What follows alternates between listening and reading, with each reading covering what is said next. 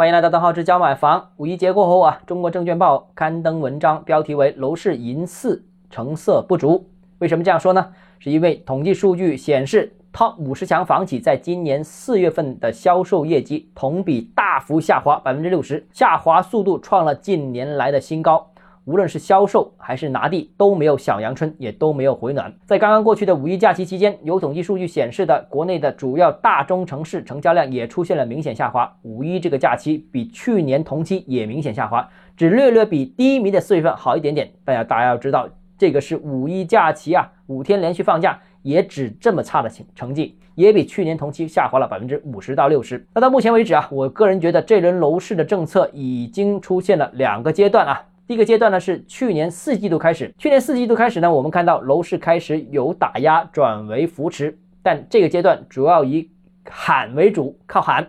高调提出要支持楼市，要支持问题房企的债务危机。但其实整个四季度，除了加快购房者贷款放款速度这一条之外，其实什么具体政策我们都见不到。于是呢，房企继续暴雷，市场继续下滑。那第二个阶段呢，是就是当前呢，主要是各地方出台中度和轻度的刺激楼市政策为主，配合高调的回暖宣传啊，当然只是宣传而已。那目前到现在，我们观察到有了一点点效果，房地产企业的债务问题似乎有了一定程度的缓解，某些地区的成交量也有轻微的回升。但是从整个宏观局面看，整个楼市目前还没能够实现预期当中的企稳乃至反转，部分城市啊和板块今年五一仍没有止住下跌的趋势，尤其是那些出台轻度扶持政策甚至没有出台扶持政策的相关的城市。我个人认为啊，这轮楼市还会经历第三个阶段，第三个阶段应该就是楼市强刺激的阶段，